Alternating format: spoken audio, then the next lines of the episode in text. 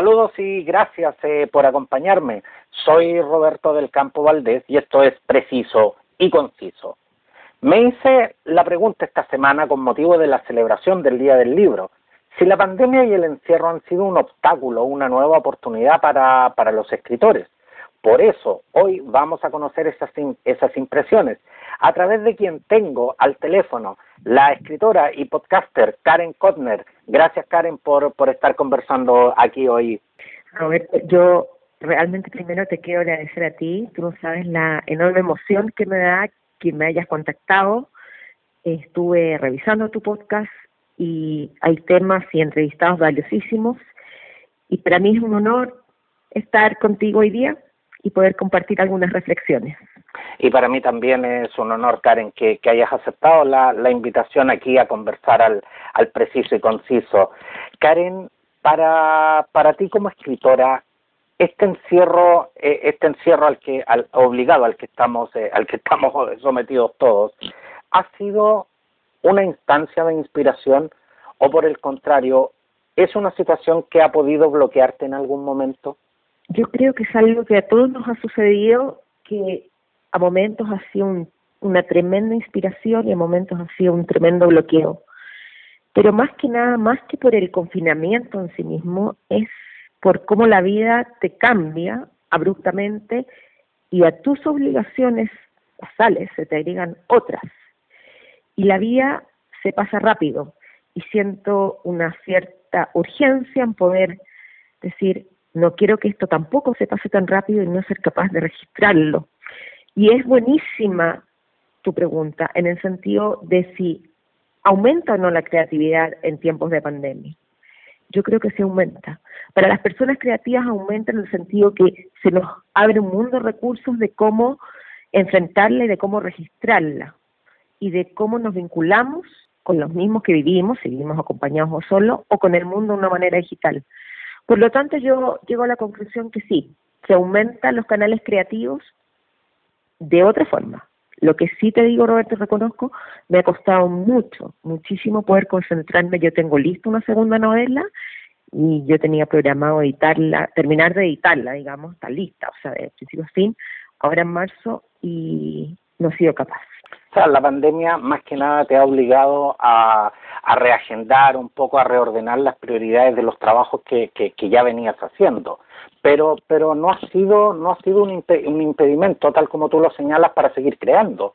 No y de hecho se me ha aumentado la creatividad en, de manera o más que aumentado la creatividad te diría me he atrevido a exponer más mi trabajo que era algo que yo lo tenía muy guardado. Yo soy una persona bien privada te diría y y esto me ha obligado un poco más como en algún sentido digamos a tener que salir salir de mi casa de manera virtual y eso me obligó a un proyecto que yo tenía detenido, que era ofrecer un taller literario para adultos, y lo estoy haciendo en este minuto online con tres alumnas, o hacer mini videos y ponerme en redes con mi cara, y a mí eso me cuesta. O, por ejemplo, recientemente hice una oferta por el Día del Libro con mi novela de descarga gratuita. Entonces he ido armando dentro de mí mismas cosas nuevas iniciativas. Tú justamente eh, durante la, la, semana del libro hiciste eh, este gran regalo a, a, tus lectores, distribuiste gratis tu, tu novela Respirar bajo el agua. ¿Hay, hay motivos personales eh, de, detrás de esto o quisiste de una u otra manera seguir la tendencia de la liberación de contenidos que están haciendo eh, muchas editoriales, Karen? Es una mezcla de factores uno no puede decir que en realidad no, no quise seguir la tendencia, pero por otra parte digo, no saco nada con tener una novela si la gente o el público no la, no la puede leer, más aún cuando en realidad sí hay una necesidad de muchos lectores de que de querer leer cosas novedosas. Entonces dije, y, y de repente, Roberto, sí, te, creo que fue como el miércoles en la noche, no sé, algo así como que me sacan. Y dije, bueno, y si hago una promoción para ver cómo es la respuesta. Sí, a lo más nadie me la pide. Y ha sido una experiencia maravillosa, pero no te puedo llegar, ya para mí llevo como 20, 25 personas que me la han pedido. Y incluso todavía me da un dolor de guata porque cuando tú dices estás al final poniéndote al borde, te estás tú misma poniendo al borde y probándote. Y, y hasta el día de hoy me la siguen pidiendo, incluso hay gente que me lo ha pedido por físico y me han hecho la transferencia en físico, desgraciadamente sí la tengo que, me la tienen que, la tengo que pagar, digamos, los gastos de envío y todo eso. Pero esto me da fuerza, me da fuerza para creer que todavía hay un espacio para mí, que en el fondo yo soy una principiante en la escritura todavía. Pero como dije antes, eh, ha habido una, una gran apertura a la, a la liberación gratuita de, contenidos literarios. ¿Cómo visualizas el, el, el, futuro de la industria editorial después de, de después de todo esto? Yo lo veo súper complejo, Roberto, porque eh, el tiempo, la energía, eh, la capacidad creativa, o sea, la monetarización es importante para poder vivir de esto, aunque no se viva de la venta de libros, para los escritores es importante vender sus libros. Entonces, creo que es una línea muy delicada. Yo estoy de acuerdo que se liberalicen ciertos contenidos, pero no en el 100%. Pueden haber promociones, pueden haber meses, pero yo creo que eh, los escritores, así como todas las personas que hacen dignamente su trabajo, necesitan vivir de algo. Entonces, tiene que ser un delicado equilibrio. No me gustaría que no me pagaran por mi trabajo porque creo que uno necesita también la retribución desde otra perspectiva, digamos. Así como uno se compra un chocolate en la calle, ¿por qué no te puedes comprar un libro? Si es un valor mayor y estás aportando a la cultura. Yo creo que aquí es algo que tiene, por eso te digo, yo creo que uno tiene que ser como generoso entre poder entregar contenido gratuito y ayudar a la gente, pero también que el lector se acostumbre a pagar por algo que le es significativo, como todas las cosas en el mundo. Yo, yo tengo muchos amigos escritores y, y veo lo difícil que es. Entonces, uno no vive de lo que escribe. Para nada. Esto no, no, eh, la venta de libros, a no ser que sea un Stephen King, te ayuda, digamos, a vivir de tu libro. Y aún así, porque en, general, en general los escritores viven, viven mucho más de los eventos eh, que se generan a raíz de a raíz de las obras pero en sí claro la, eh, la venta de libros no no es algo que sustente económicamente muchas veces una carrera. No pero hay un gesto por detrás que yo te digo que cuando a mí me han pagado por mi novela yo he sentido como que oh me están valorando o sea quieren gastar esos nueve mil pesos en mí que en vez de ir y comprarse algo por decirlo en Starbucks digamos que te puedes ir a comprar un latte con un muffin y te gastas lo mismo. Hay un gesto por medio, pero también creo que hay un mercado que está cambiando la percepción de lo que es de acceso universal y de acceso limitado. Y es ahí donde uno va a tener que encontrar el equilibrio. Yo creo que esto mismo, los podcasts, donde tú estás entregando contenido gratuito, es un cambio de paradigma.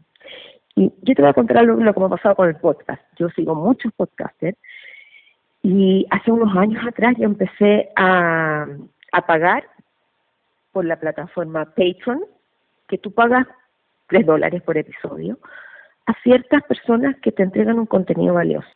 Y sabes que ha sido que tú sientes que estás aportando en algo, algo más grande que tú al final del día, para que esa persona pueda seguir entregándote todo ese contenido valioso yo decido darle un par de dólares al mes. Pero el, mercado va a cambiar, definitivamente, o está cambiando. Va a ser un mercado más humano al final del día, que es algo que nos estaba faltando mucho. Respirar eh, bajo el agua, eh, tu primera novela editada en, en 2016 por, por Editorial Cuarto Propio, es, es una obra que, que, que me sorprendió mucho por el, por el tema que abordaste, Karen. A modo, a modo de introducción para quienes, para quienes nos escuchan, esta novela trata del difícil momento que enfrenta una persona cuando se muere su nana de, de, una larga enfermedad. ¿Cómo, ¿Cómo fue que llegaste a conectar con una historia tan, tan intimista, Karen? Esto nace de un hecho personal que es efectivo. A mí, yo tenía una nana que era Mari, que trabajaba 10 años con nosotros en nuestra casa y, y ella se enfermó, en seis meses se enfermó. Y yo tenía este dolor tan, tan grande, tan, tan grande, y yo era alumna del taller de Marco Antonio La Parra. Y en un minuto me acuerdo que mi mamá me dijo, Karen, esto es para una novela. Y lo miré y le dije, ¿tú lo crees? Sí, yo lo creo. Y de ahí arranca la historia. Pero ese, te diría, no sé, en términos literarios, ese es el pie forzado. Es decir, tenemos una mujer que tiene un vínculo muy profundo e íntimo con su nana, y de ahí crece esta historia. Y yo voy ficcionando esta historia y la voy complejizando. Y me estoy dando cuenta que, complejizar un ambiente intimista es algo que interesa mucho desde el punto de vista, digamos, universal, porque ah, de cierta manera tú te metes en dos mundos que son antagónicos y que pasan a ser la misma moneda. Vivir en una casa con dos personas tan distintas, en el cual la una y la otra se ayudan tanto y a la vez están tan distantes. Karen, ¿y por qué esta historia eh, la contextualizaste en un momento tan especial? La, la novela arranca en los años 90 y hace un raconto hacia atrás de familias que llegan a Chile post Segunda Guerra Mundial. ¿Por qué? Porque yo como judía es algo que yo me, me relaciono naturalmente, es algo que, que me nace. Yo trabajo en una fundación sobre el holocausto y he vivido siempre con este tema de lo que es la inmigración y pertenecer a un país y al final no pertenecer al país y que te vean como una minoría y algo ajeno. Entonces yo quise jugar con esa información y también eh, jugar con la información de Minna, que es la nana que es mapuche y casi analfabeta. Entonces, para mí era interesante ver esos dos puntos de vista. Entonces, lo que yo traté justamente es hacer como un, un flashback hacia atrás y volver al presente. En años, además, que eran recién democráticos en Chile. Estás preparando eh, para este típico año que, hemos vivido tu segunda novela. ¿Vas a seguir la línea de respirar bajo el agua o, vas a llevarnos por otro tipo de historias? La segunda novela que tengo es muy distinta. y quise, yo me propuse hacer algo muy distinto. Cuando me propuse el segundo proyecto literario de partida me costó muchísimo, Roberto, desligarme emocionalmente de lo que fue la carga emocional de respirar bajo el agua después de cuatro años de trabajo. Tuve dos años sin poder hacer nada en términos de algún cuento que valiera la pena o alguna línea de novela. Hasta que me forcé y me forcé y lo logré. Y esta historia narra a una mujer norteamericana que vive en Nueva York y en el año, ya se arranca la novela en el año 69. Ella pierde a toda su familia en un incendio en Nueva York. Entonces esta es la historia de una mujer que se tiene que reinventar en soledad y de una u otra manera llega a Chile. Y en Chile encuentra otras cosas de su vida que no había encontrado. Eh, es justo el año 90 con el cambio mando y termina también en el año 90, cuando ella tiene que volver a Nueva York. Entonces es casi, es un viaje histórico el que yo estoy proponiendo, el cual se mezcla mucho el tema de las noticias, de los eventos, está, estoy todo el tiempo como conversando con la actualidad y el pasado. Dentro, dentro de, de tus actividades eh, realizas un exitoso podcast celular, un llamado a la creatividad, donde dos veces al mes entrevistas a diferentes escritores. ¿Cómo, cómo ves el tratamiento que se le da a la creación literaria en, en los medios de, de alta difusión?